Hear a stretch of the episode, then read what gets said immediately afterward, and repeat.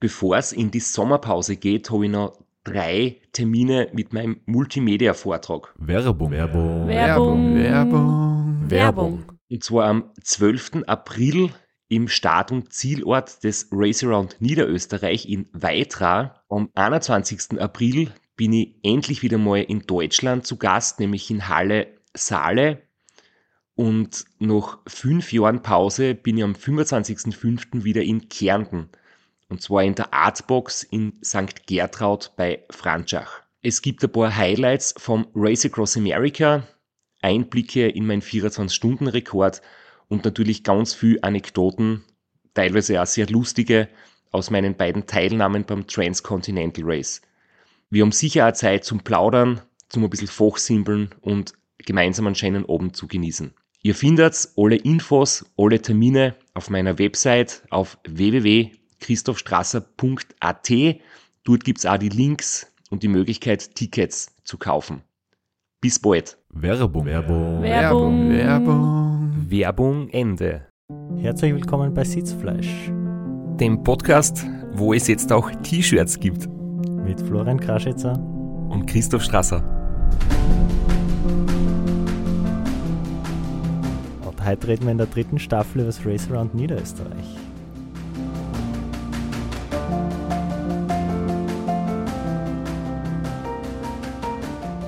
Und ich glaube, mein Einleitungssatz war nicht grammatikalisch ganz fein, aber wir haben gesagt, wir nehmen das, wie es kommt, beziehungsweise unsere Regie nimmt sowieso alles. Wir brauchen es gar nicht äh, noch einmal nehmen, weil es wird immer der erste Sprecher genommen. Jedenfalls hat man es auch verstanden, was du sagen wolltest. Es gibt Sitzfleisch, T-Shirts im Ultracycling Shop. Genau. Wenn ich die Begrüßung angefangen hätte, hätte ich gesagt, äh, wir begrüßen euch beim Podcast Sitzfleisch, wo der Flo Kraschitzer beim Race Around Niederösterreich im Hummelmodus unterwegs ist. Weil das war nämlich der bisherige Rennverlauf, um es kurz zusammenzufassen. Der Flo ist absolut schnell und unglaublich gut ins Rennen gestartet, hat äh, super Zwischenzeiten hinknallt. Und wer wissen möchte, was der Himmel Hummelmodus ist, ähm, kann sich gern die Episode 7 der zweiten Staffel anhören, wo es beim Race Round Austria nämlich genau darum gegangen ist. Weißt du noch, was der Hummelmodus ist?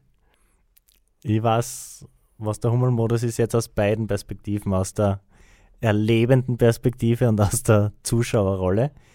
Äh, erlebt hat sich schon sehr geil angefühlt, also bis sie dann nicht mehr im Hummelmodus war. Servus. Also, bin jetzt im Anstieg auf dem Semmering und ich kann nur sagen, es hat sich ausgehummelt. Hummelmodus ist vorbei. Bin bis jetzt eigentlich ganz klar und deutlich über meinen Verhältnissen gefahren. Hab ersten 100 Kilometer komplett überpaced. Aber hab dann zwischenzeitlich das Feld angeführt und das hat mich natürlich nicht motiviert zum langsamer machen. Und ja, ich habe mir ein bisschen abgeschossen. Aber die 360 Kilometer nimmt mir keiner. Und wenn es jetzt ein bisschen langsamer wird, ah okay, die werde ich schon ins Ziel schaukeln. Aber bis jetzt ist das Rennen deutlich besser gelaufen als erwartet. Ah. Aber jetzt, jetzt bezahle ich den Preis für mein Tempo am Anfang. Aber ich bin immer noch gut unterwegs. Es ist okay, das Tempo. Bin deutlich unter der Zielzeit. Schauen wir mal, was die nächsten 12 bis 14 Stunden bringen.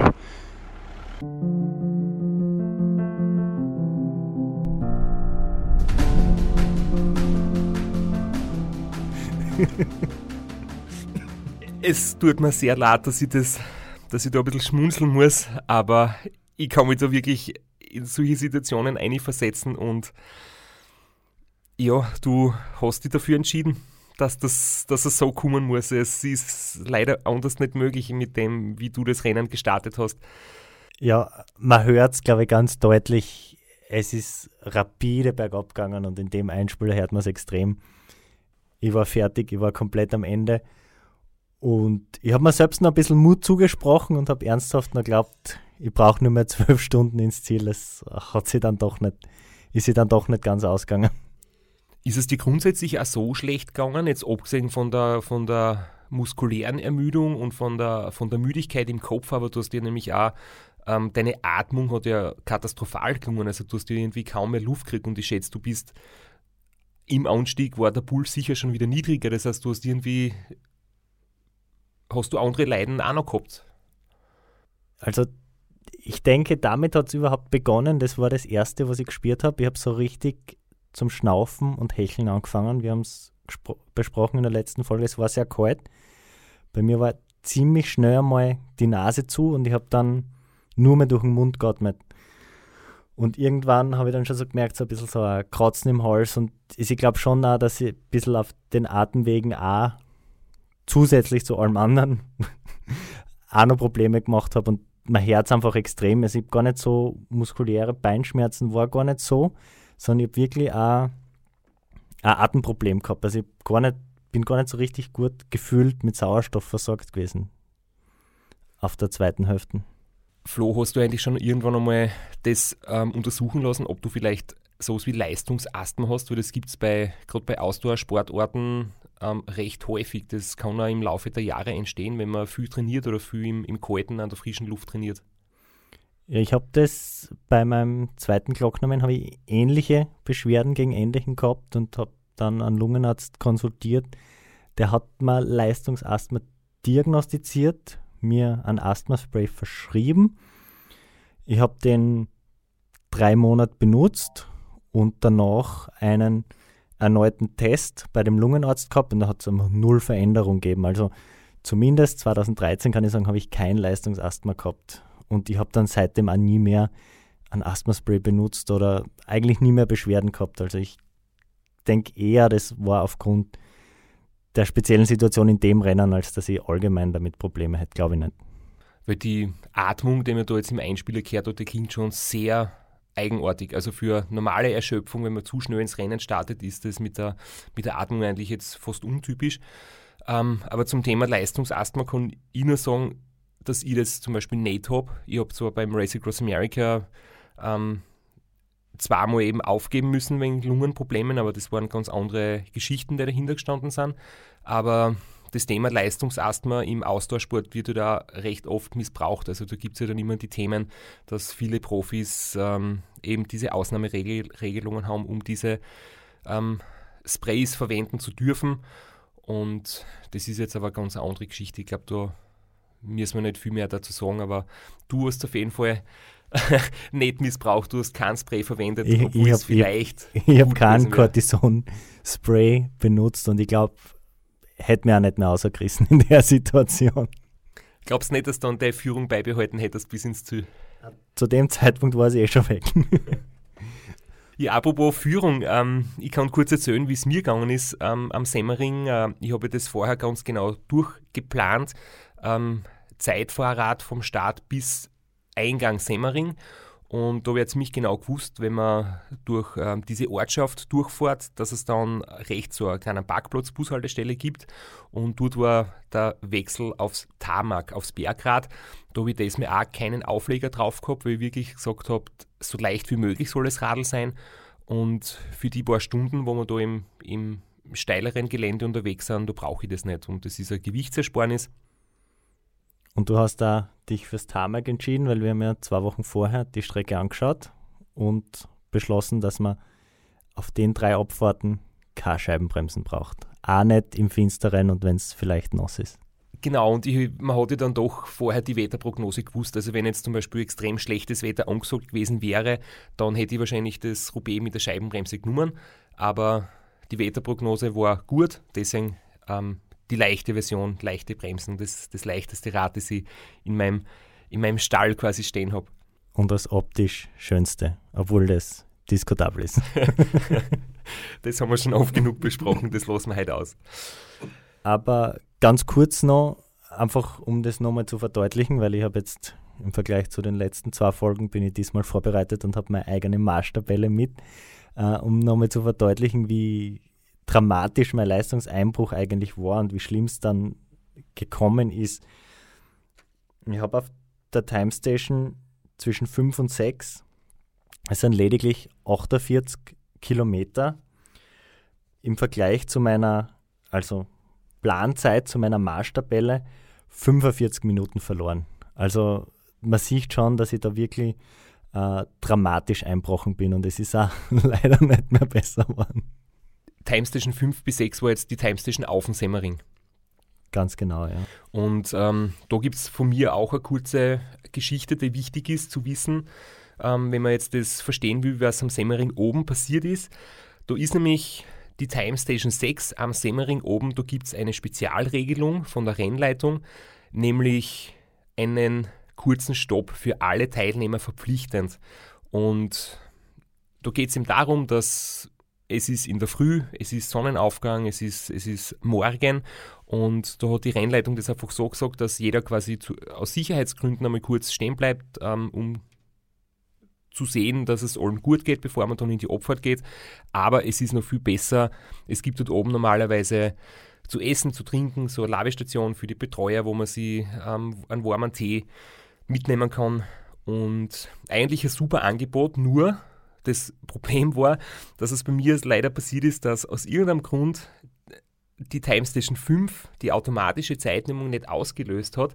Das heißt, die Rennleitung hat jetzt nicht gesehen, dass ich quasi schon kurz vorm Semmering oben bin und deswegen bin ich als erster, der oben angekommen ist, quasi vor einer Time Station gestanden, wo noch niemand bereit war. Und jetzt habe ich dann irgendwie auch gesagt, weil ich wollte dort nicht Zeit verlieren, und eigentlich wird jeder dort interviewt, was dann im ORF einen Beitrag gibt und einen Zusammenschnitt, wo von jedem Fahrer Interviews vorkommen. Und wie ich oben war, waren alle überrascht, waren noch nicht bereit. Der Kameramann ist gerade erst ähm, dahergelaufen und war zu spät. Und dann habe ich gesagt, okay, wir können jetzt nicht warten aufs Kamerateam. Äh, noch 30 Sekunden, wir fahren weiter. Und es war noch nichts zum Essen und zum Trinken da. Vielleicht sagst du noch dazu die Uhrzeit, zu der du oben warst? Ja, das war circa 10 nach 5 in der Früh. Also da war es noch finster, da ist die Sonne noch nicht aufgegangen. Und das ist jetzt auch nicht so die Zeit, wo man jetzt einfach dort steht und wartet und sie, und sie das schöne, kalte, dunkle Wetter anschaut. Über eine Stunde später dann war alles aufbereitet, weil bei mir waren alle da. Es hat Tee gegeben, es hat äh, ein paar Naschereien gegeben, wo ich mich zurückgehalten habe und nichts genascht habe. Und das Kamerateam war bereit und ich habe ein super peinliches Interview gegeben, das zum Glück nicht mehr auffindbar ist und das wir auch nicht abspülen werden. Uh, und es war sehr witzig, weil in der letzten Kehre, kurz vor der Time Station, habe ich voll dringend aufs Klo müssen und uh, habe mir überlegt, na jetzt da in der Wildnis oder vielleicht gibt es doch, doch oben ein Klo und habe dann von meiner Crew in deiner Crew anrufen lassen und der Hausi hat mir dann versichert, dass es ein super schönes, warmes, geputztes Klo gibt und dass ich dort dann gehen kann. Und äh, wir haben darüber geredet, ich habe gedacht, du warst dort am Klo, weil der Hausi hat das so erzählt, nein, das war so klasse und das war so super für alle.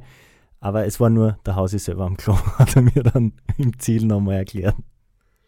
Du, wenn wir jetzt gerade von der Verpflegung reden bei der ähm, unter Anführungszeichen Labestation, wie hast du eigentlich bei dem Rennen dich generell ernährt? Hast du herkömmliche Sachen verwendet? Hast du mit Flüssignahrung gemischt? Ich, ich habe dir ein paar Flaschen in Schuhe mitgeben vor dem Start, aber hast du das dann auch tatsächlich so umgesetzt oder dann eher das, was nach Lust und Laune dir geschmeckt hat? Nein, ich habe das wirklich durchgezogen, weil das ist wirklich was, was man leicht durch umsetzen kann. Auch sie 30 Stunden zusammenreißen und nichts Festes zu essen das ist jetzt, das habe ich wirklich gelernt bei dir. Das ist wirklich eins der ersten Sachen, die man wirklich total leicht umsetzen kann und die wirklich viel bringt. Und äh, deswegen habe ich das so durchgezogen. Wir sind kurz davor noch im Auto gesessen. Also ich habe den am Vortag angerufen, gefragt, wann ich anfangen soll.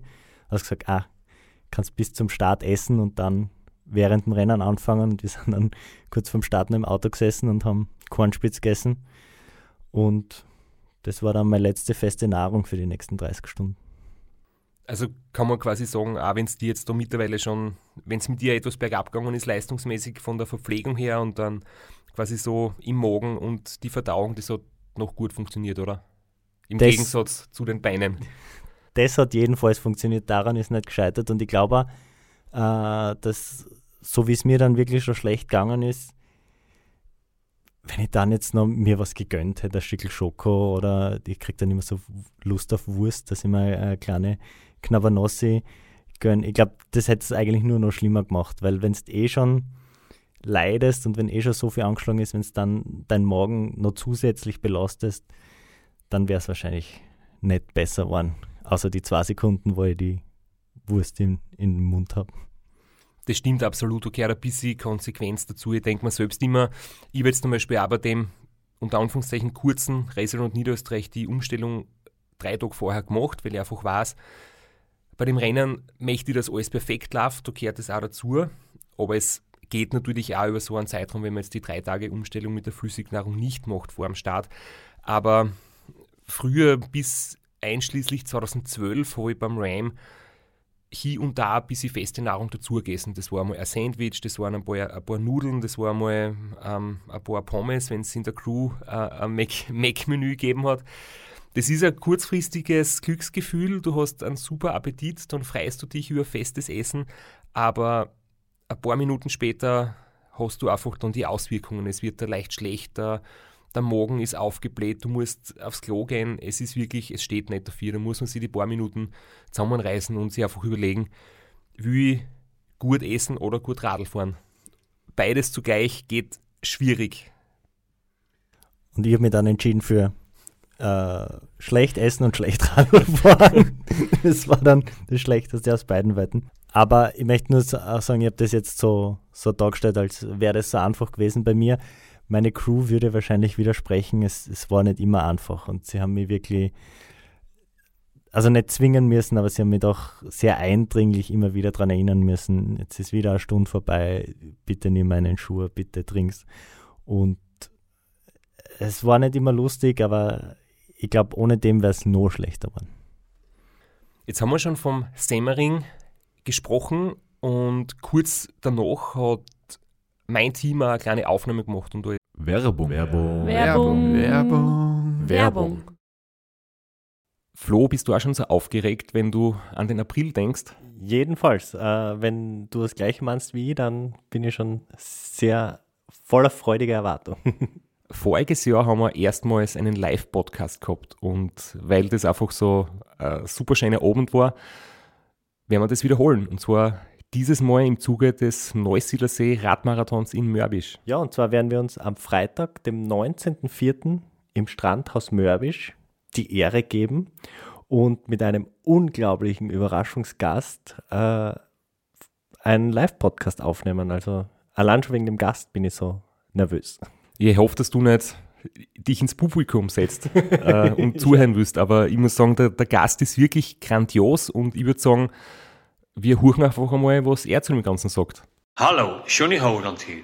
Heute stehe ich natürlich wieder am Start beim Neusiedlersee Radmarathon. Immer ein Highlight des Jahres. Nebenbei bin ich auch live beim Podcast beim Neusiedler Radmarathon. Es wird mich natürlich riesig freuen, wenn ihr live dabei seid und dass wir vielleicht kurz über ein paar Höhepunkte aus meiner Karriere reden können. Sehen wir uns dann? Wer die legendäre Stimme noch nicht erkannt hat, das war Johnny Hogerland, legendärer Fahrradprofi und Pensionsbetreiber in Kärnten. Ja, und nach unter anderem dreimaliger Teilnahme oder Finish bei der Tour de France, jetzt auch im, in der Radmarathon-Szene sehr erfolgreich und sehr umtriebig. Und ja, wir freuen uns sehr, dass wir mit ihm äh, den Abend gestalten können. Und natürlich haben wir auch was zu gewinnen. Und zwar gibt es für zwei Personen jeweils ein Ticket und einen Startplatz für entweder Zeitfahren oder Radmarathon. Zeitfahren ist am Samstag, Radmarathon am Sonntag. Das heißt, es sind zwei Tickets, zwei Startplätze und gewinnen tun die, die folgende Frage richtig beantworten. Wie viele Tage ist Johnny Hogerland bei der Tour de France 2011 im rot-weiß gepunkteten Bergtrikot unterwegs gewesen. Schickt uns eine E-Mail an sitzfleisch.christophstrasser.at. Wir freuen uns auf eure Teilnahme, wir freuen uns auf äh, den Live-Podcast im Strandhaus und vor allem auf unsere Teilnahme, weil wir beide haben auch eine Startnummer und werden Samstag beim Zeitfahren dabei sein. Ja, und werden uns wieder mal mit den Besten der Szene messen. Du wahrscheinlich ein bisschen kompetitiver als ich, aber ich freue mich immer wieder, wenn ich mir aufs Zeitfahrrad setzen kann. Heuer bin ich ohne Scheibe am Start, weil du meine Scheibe ja verkauft hast. Vielleicht können wir nur in der Leihgeschäft einfällen. Werbung. Werbung. Werbung. Werbung. Werbung Ende. Es ist ein, kurzer Bericht von mir gekommen, wie es für mich auf dem Semmering und danach weitergegangen ist. Ich glaube, jetzt hast du mit einem irrsinnigen dritten Semmering bezwungen. Wie geht's dir jetzt da? Ja, der Semmering ist eigentlich extrem gut gegangen. Ich hab vorher in der langen Geraden in Neustadt bis äh, Neunkirchen, da war ich schon ziemlich miert und das ist ziemlich zart und der Semmering hat mich eigentlich wieder munter gemacht. Und jetzt bin ich wieder richtig aufgerad und geht gut dahin. Ähm, ja, Jetzt schauen wir, dass wir die paar Höhenmeter noch gut machen und dann ist es viel andrucken.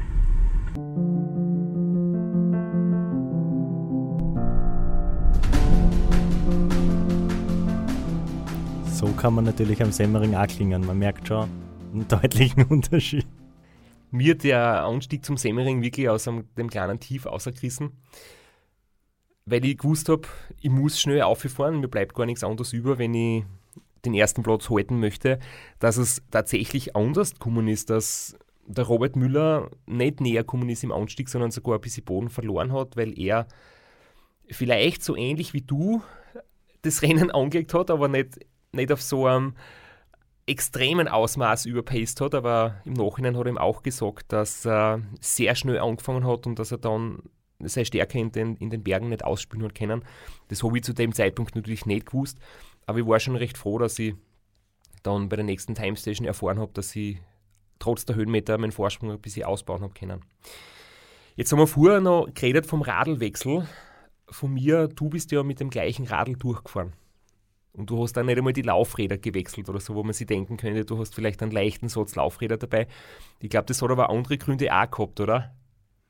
Ja, abgesehen davon, dass ich gar keinen zweiten Satz Laufräder habe, habe ich mir kurz vorher von dir einen schönen Satz ausgeborgt.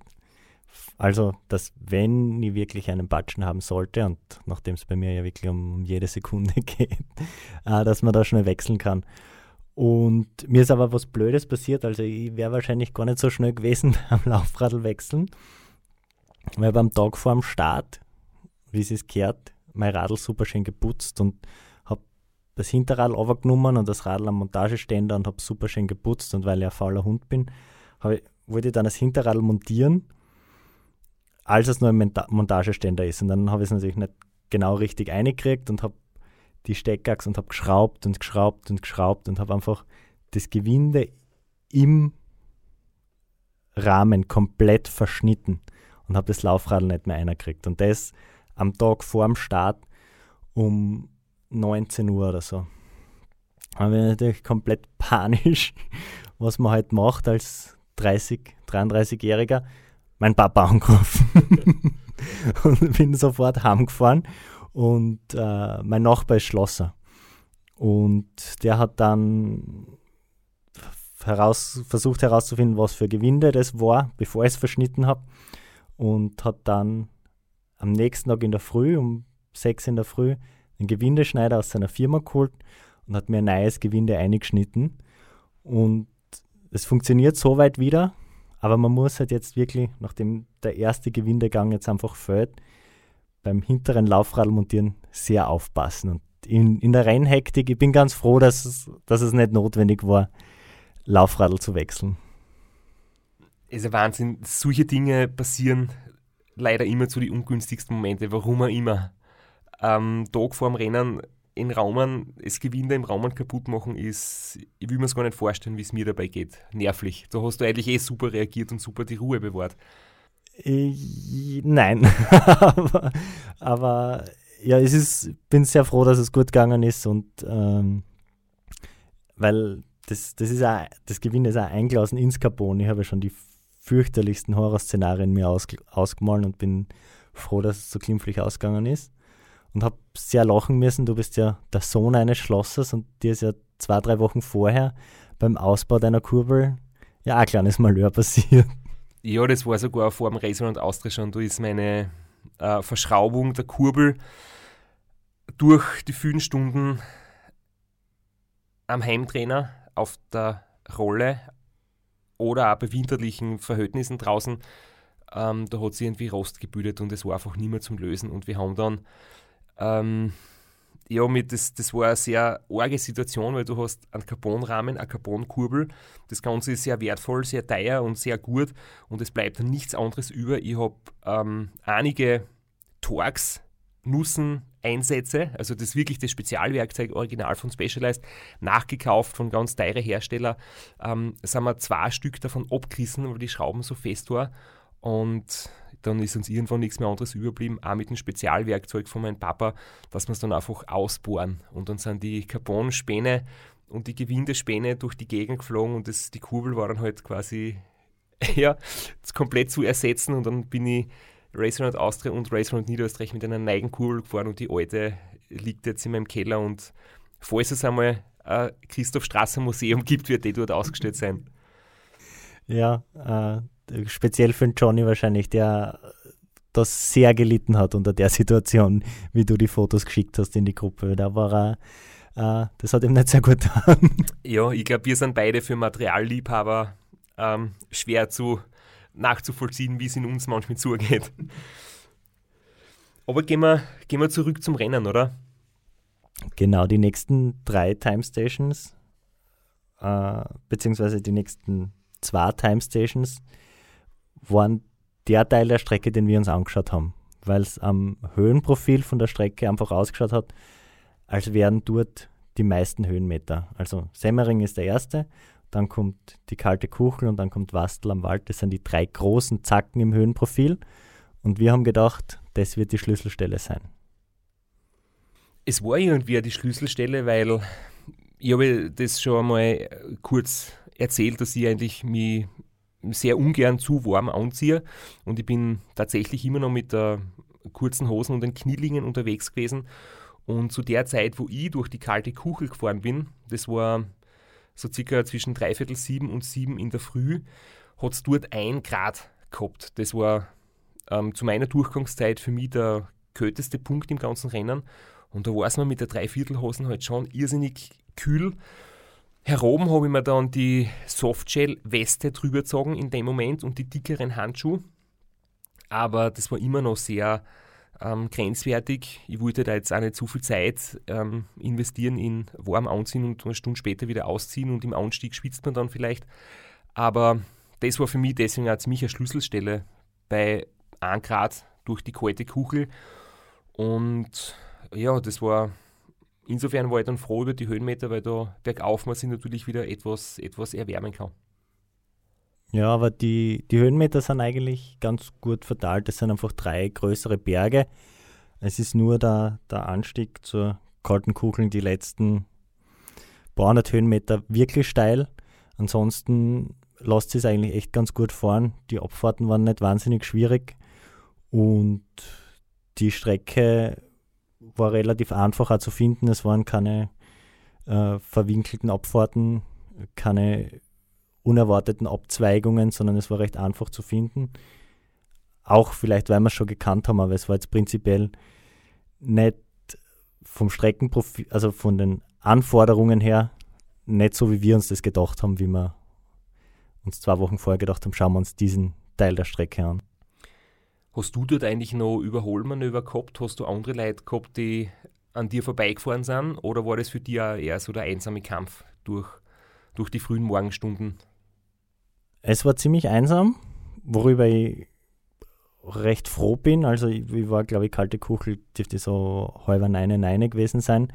Und da hat es schon angefangen. Also, das ist ein riesiges Gasthaus mit einem riesen Parkplatz und da sind sicher zu dem Zeitpunkt schon hunderte Motorräder gestanden. Also, es war ja Samstag, das ist, es war ein wunderschöner Tag, es ist eine bekannte Motorradstrecke. Und da bin ich echt froh, dass ich noch, bevor die ganzen Motorräder kommen sind, da durch und drüber bin, weil äh, wie wir getestet haben, da war es Nachmittag und da war so viel Motorradverkehr und das war echt anstrengend.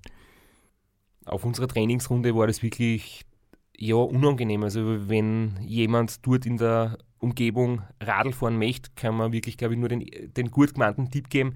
Es ist eine sehr schöne Gegend, sehenswert und gut zum Fahren, schöne Straßen, aber man soll halt sich einen Tag aussuchen und eine Uhrzeit, wo nicht die vielen Motorräder unterwegs sind, weil das sind echt viel und es ist für beide Seiten dann ein Stress. Der letzte große Berg ist dann die Time Station Wastel am Wald und dort habe ich dann das nächste Mal andere Radfahrer und Radfahrerinnen gesehen. Da habe ich mir ein bisschen, ich will nicht sagen gematcht, aber da waren wir immer wieder ähnlich, auf, auf ähnlicher Höhe unterwegs. Und für mich war Wasteln am Wald der Punkt, wo ich auch vorher genau definiert habe, nach der Time Station geht es dann recht lang bergab. Das sind auch Abfahrten, die wir aus dem Training kennt haben. Da habe ich gewusst, das sind jetzt nicht technisch schwierig, nicht sehr kurvig und deswegen war es für mich quasi klar, wenn ich da die letzten Höhenmeter hinter mir habe, ist oben wieder der Moment, wo man das Rad tauschen, wo ich wieder aufs Zeitvorrat, aufs Shift TT zurück umsteige. Deswegen ist mein Crew dann dort vorausgefahren, hat ein paar Minuten auf mich gewartet, hat das Radl schon am Streckenrand vorbereitet und ich bin wieder aufs andere Radl umgesprungen.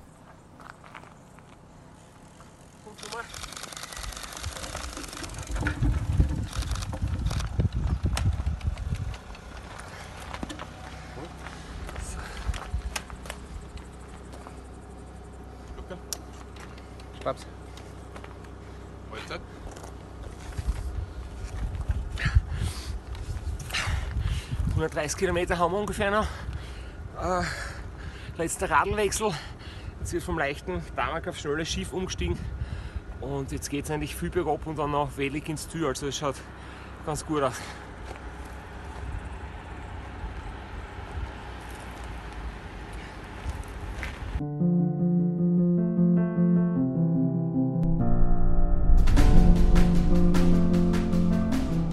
Da klingst du eh auch noch recht frisch. Ich war ganz frisch, also ich habe dann durch die, durch die Anstiege so meine Morgenkrise überwunden.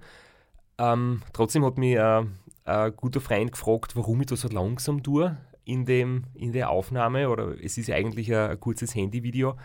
Und dann habe ich mir ehrlich zu mir selber sagen, ja, ich habe da sicher ein paar ein paar Momente nicht ganz schnell mich bewegt. Ich bin da schon eher ein bisschen so im Zeitlupenmodus beim, beim Trinken. Habe sogar noch Zeit gehabt, ein paar, ein paar Sekunden was zu erzählen. Also, wir waren da nicht langsam, wir haben da nicht getrödelt. Man hatte die komplette Aufnahme jetzt gehört vom Ausklicken bis zum Weiterfahren. Aber ich sage, in stressigen Situationen, wo es vielleicht ähm, ganz knapp hergeht, hätte man da sicher, ich sage jetzt, ein paar Sekunden schneller sein können bei dem Radlwechsel. Aber das war jetzt schon dem geschuldet, dass zu der Zeit habe ich eigentlich gewusst, wenn jetzt kein Sturz passiert oder wenn ich gut ins Ziel komme, dass die Chancen ziemlich groß sind, dass ich Erster wäre. Ähm, und wenn halt dann der Druck von der Konkurrenz nicht mehr so groß ist und es war eigentlich auch klar, dass ich auf Streckenrekordkurs bin, dann habe ich wahrscheinlich ganz am Schluss einfach nicht mehr das allerletzte Prozent abrufen können. Ja, mir ist da ganz anders gegangen. Ich hab, wir haben, wir glaub, hören eine kurze Aufnahme von mir.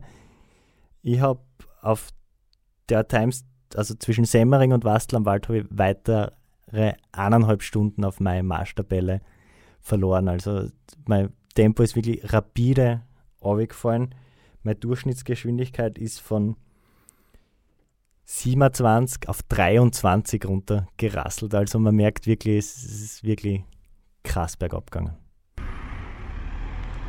Ja, geht. Hey Jungs, danke für euren Support und eure Nachrichten. Falls ihr euch fragt, was heute Nacht passiert ist, während ihr geschlafen habt, wie ihr euch vielleicht gedacht habt, habe ich komplett überpest und bin Vollgas eingegangen. Und seit Semmering hänge ich komplett her. Und es werden jetzt noch richtig lange und richtig weite 130 Kilometer. Und ich koste meiner Crew alle Nerven. Ich bin ziemlich ungut. Aber ich werde mich dann revanchieren mit einem Bier. Jedenfalls, vielen Dank. Ich fahre jetzt auf dem Wastel auf. Das ist die höchste Passstraße Niederösterreichs.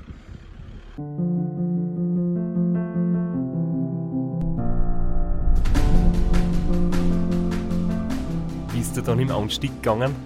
Im Anstieg ist es überraschend okay gegangen. Also es ist, weil das wirklich ein angenehmer Anstieg ist. Es ist nicht wahnsinnig steil. Äh, es sind langgezogene Serpentinen, es ist eine breite Straßen.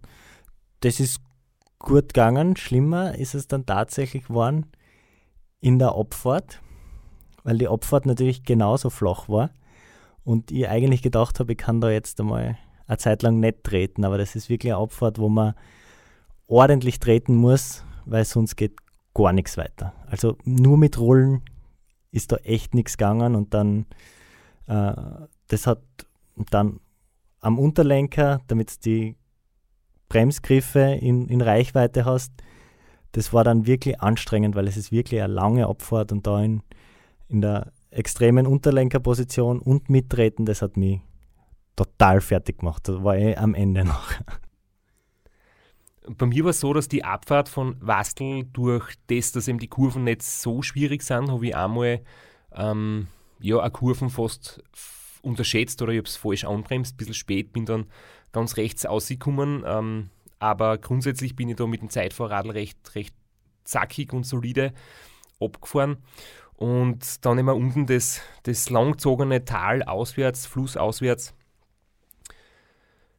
bis man dann eben eigentlich dorthin kommt, wo unser Trainingsfahrt zu Ende war und wo quasi dann das Terrain angefangen hat, das wir nicht kennt haben. Das war jetzt erst ganz, ganz angenehm und, und einfach. Also da ist es wirklich eine Zeit lang flach dahingegangen. Da fährt man so im, im Donaugebiet ähm, eben dahin. Es war eine Umleitung, die zum Glück keine zusätzlichen Höhenmeter gebracht hat, sondern nur so einen Haken geschlagen hat, wo wir eine Baustelle auf der Bundesstraße umfahren sind. Aber irgendwann ist man dann von der Donau abgebogen in das kleine Ibstal. Bevor wir dazu kommen, möchte ich noch kurz widersprechen. Also die Umleitung hat sich angefühlt, als wären da massiv Höhenmeter dazwischen, weil man hat halt gesehen, wie die Bundesstraßen quasi im Tal weiterläuft und man dann so zwei richtig steile, giftige Anstiege nehmen muss, um dann in einem großen Bogen wieder auf die Bundesstraße zu kommen. Also es war, es war, für mich war es brutal, weil ich habe halt einfach schon weit vorgesehen und gedacht, okay, da auf der Bundesstraße geht es weiter dahin und dann die, die zwei giftigen Anstiege waren dann zusätzlich zu meinem körperlichen Zustand, haben mir dann mental auch noch einiges gekostet. Ich glaube, an der Darstellung jetzt von dir merkt man wirklich schön, wie unterschiedlich die Wahrnehmung ist. Gell? Also es gibt objektive Fakten, Kilometer und Höhenmeter und Steigungsprozent. Und es gibt von jedem die subjektive Wahrnehmung. Ich habe gerade vorher gesagt, das war flach zügig dahin und du hast da riesengroße steile Anstiege gesehen. Also da merkt man einfach, auch für jeden, der das jetzt hört, das ist jetzt nicht irgendwie, sind jetzt nicht Geschichten, die wir da erfinden, sondern das ist tatsächlich in der Wahrnehmung eines jeden mit gepaart mit dem Zustand, in dem man sich gerade befindet, in der Müdigkeit oder in einer Hochphase. Äh, man nimmt einfach oft das Gleiche wirklich komplett anders wahr. Und es wird wahrscheinlich auch so sein, wenn man das gleiche Rennen öfters fährt, dass du es jedes Mal etwas anders wahrnimmst. Bevor wir die heutige Episode beenden, wolltest du noch eigentlich eine Geschichte erzählen, die mir ein bisschen Mut machen soll, dass ich mich vielleicht nicht ganz so schlecht fühlen, fühlen muss. Das ist eine Geschichte, ähm, da muss ich ein bisschen ausholen und zwar, es war das Jahr 2012 und ich bin beim Race Across America gefahren und der Rainer Hochgatterer, ähm, mein damaliger Trainer und Coach und auch Teamchef, hat mich in einem, es muss ein, ein schwacher Moment gewesen sein, ähm, wie wir irgendwo im, am letzten Tag oder im letzten Drittel des Rennens unterwegs waren, hat er mich gefragt, du, wie schaut's aus? Ich möchte in Ötztal Marathon fahren im August, hast eh Zeit, oder? Und ich habe gesagt, äh, was ist los? Ja, nein, ob ich mit ihm mitfahre und da habe ich halt quasi dann gesagt, ja passt, ich fahre mit und habe mich auf das eingelassen und quasi so ein bisschen als, als ja, im positiven Sinne Revanche. Das war sozusagen ein, ein kleines Gegengeschäft für die Betreuung von ihm, habe ich dann beim Ötztaler quasi mit ihm das Rennen bestritten. Und der Rainer ist ja größer und schwerer als ich. Ähm, das heißt, er ist für die Berge nicht unbedingt der prädestinierte Athlet. Und er hat eine, ein Ziel gehabt, nämlich den Ötztaler unter 9 Stunden zu fahren. Und er hat ihn davor schon einmal gemacht und da war er knapp dran und er hat sich jetzt besser gefühlt. Und der Rainer ist ein wahnsinnig guter Betreuer. Der weiß alles, gleich wie du. Der weiß, wie man das Anfangstempo bestimmen sollte. Der weiß, was man essen und trinken sollte. Und der weiß alle Sachen, die man nicht machen darf. Das weiß er alles. Und das kann er bei mir im Betreuerteam perfekt mir mitgeben. Und ich fahre dann einfach sehr gut, wenn er mich da quasi instruiert und coacht. Und das Rennen war dann einfach so, wir sind weggestartet, erster Anstieg aufs Kühdei. Der Rainer ist ein Mordstempo mit seinen über 90 Kilo da bergauf gefahren. Ich bin fast nicht mitgekommen. Und ich habe ihn dann nur mal so gefragt, ob er das Tempo eh gut kalkuliert. Und ja, ja, nein, es ist total, er fühlt sich halt so gut, er ist wahnsinnig gut drauf, wir fahren jetzt so schnell, das, das passt alles. Alles im grünen Bereich. Und der zweite Berg ist der Brenner, der ist sehr, sehr flach, zieht sich so dahin. Und da haben wir dann quasi das 2012 war ja das Jahr, wo der Bradley Wiggins die Tour de France gewonnen hat. Und da hat ja Sky erstmals diesen Zug aufgebaut. Das heißt, ist, sind die Helfer vom Wiggins immer vor ihm gefahren und er ist hinten geschützt durch seine, durch seine Mitfahrer quasi die Anstiege raufgezogen worden. Und wir haben das halt gespielt. Der Rainer war der Bradley Wiggins und ich war, ich glaube, das war damals Chris Froome, sein bester Höfer. Und der Rainer an meinem Hinterrad, wir sind den Brenner aufgefahren. Der hat gesagt, 5 Watt mehr noch, 5 Watt mehr noch. Und ich bin dann mit 340 Watt den kompletten Brenner durch aufgefahren. Wir haben zuerst eine Gruppe gehabt von 30 Fahrern. Dann oben waren wir 150, wir haben echt einige Gruppen eingeholt und ich habe durchgehend Tempo gemacht. Der Rainer immer an meinem Hinterrad und plötzlich ganz oben und deswegen ist mir die Geschichte jetzt eingefallen, weil du auch gesagt hast, dir die Abfahrt von Wastel so weh dann, hat der Rainer gesagt, oh, schön langsam, es geht ihm gar nicht mehr gut, es kommt ein bisschen ein Einbruch. Dann bin ich oben schon bei der Labestation am Brenner für ihn die Flaschen holen gefahren und, und den Proviant, da weil er schon locker mit der Abfahrt rollend beginnt. Und tatsächlich bergab, wir haben fast nicht abtreten können. Es war nur mehr zum Rollen und dann der Jaufenpass und schlussendlich das Timmelsjoch. Das war wirklich ein unglaubliches Drama. Da war was zum Stehenbleiben. Da ist der Rainer in der Wiesen gesessen, da bin ich vorausgefahren zur Lavestation, Red Bull holen und wieder zu ihm zurück, ihm zu versorgen. Also eine Katastrophe. Er hat so gelitten und wir haben 9 Stunden 55 braucht. Also wir haben quasi auf die echt, wir wären wahrscheinlich 8,5 Stunden unterwegs gewesen zwischendurch und dann waren es fast zehn Stunden. Und er hat dann nur zu mir gesagt, boah, das, was ich da gerade in acht Stunden jetzt erleide, ich glaube, dir wird es beim Ram in acht Tagen so gehen. Also, das war jetzt die lange Geschichte, die mir ein bisschen an, an dein Racer und Niederösterreich erinnert. Jemand, der weiß, wie es geht, aber wenn man es dann selber macht, lässt man sich verleiten und macht alle Fehler, die man eigentlich weiß, wie es zu vermeiden sind.